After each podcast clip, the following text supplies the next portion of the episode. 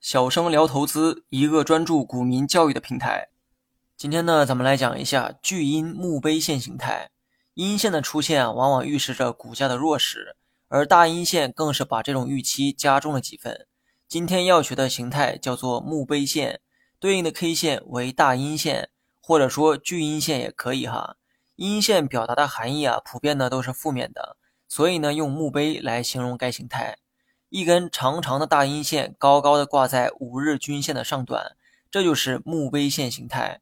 该形态出现之后，往往预示着股价拐点的出现，后期股价可能会进入到下跌趋势中。当然了，这么说呢有点笼统哈。接下来详细讲解一下墓碑线形态。墓碑线主要出现在股价的高点，这意味着形态出现以前要满足股价上涨的条件。前期的股价呢呈现不断上涨的趋势，这个时候 K 线普遍运行在五日均线的上方。不要问为什么哈，因为这个呢是必然的现象。股价持续上涨，K 线也会持续在五日均线上方运行。这个呢是背后的算法决定的，不容置疑。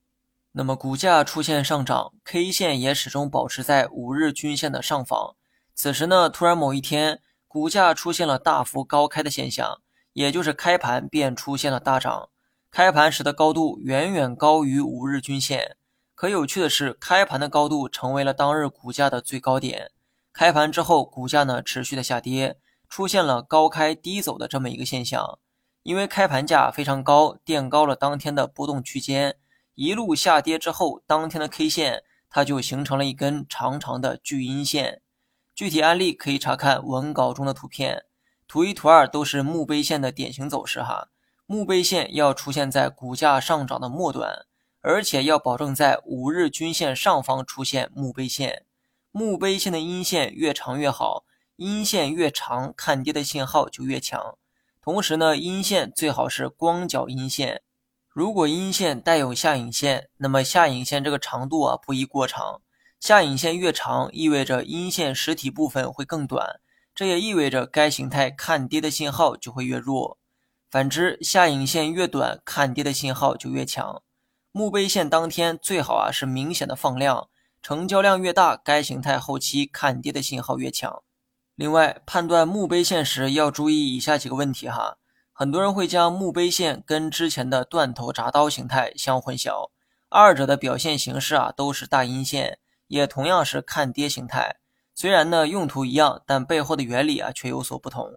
断头铡刀的阴线虽然也很长，但它主要强调阴线跌穿多条均线的这一特点，同时呢没有要求形态出现的具体位置。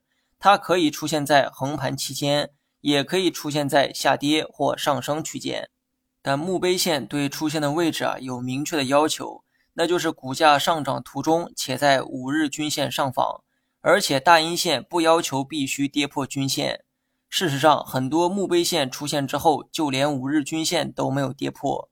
但是呢，这并不影响它看跌的属性。最后呢，注意一点哈，墓碑线出现之后可以做出减仓操作，但不代表墓碑线出现后股价会马上下跌。有时候第二天可能还会小幅的反弹，但千万不要因此做出再买回来的决定。记住，你可以不相信墓碑线。但如果选择相信的话就不要做一个动摇者。有时候并非技术不好用而是散户摇摆的心态导致了很多不必要的错误。你学会了吗？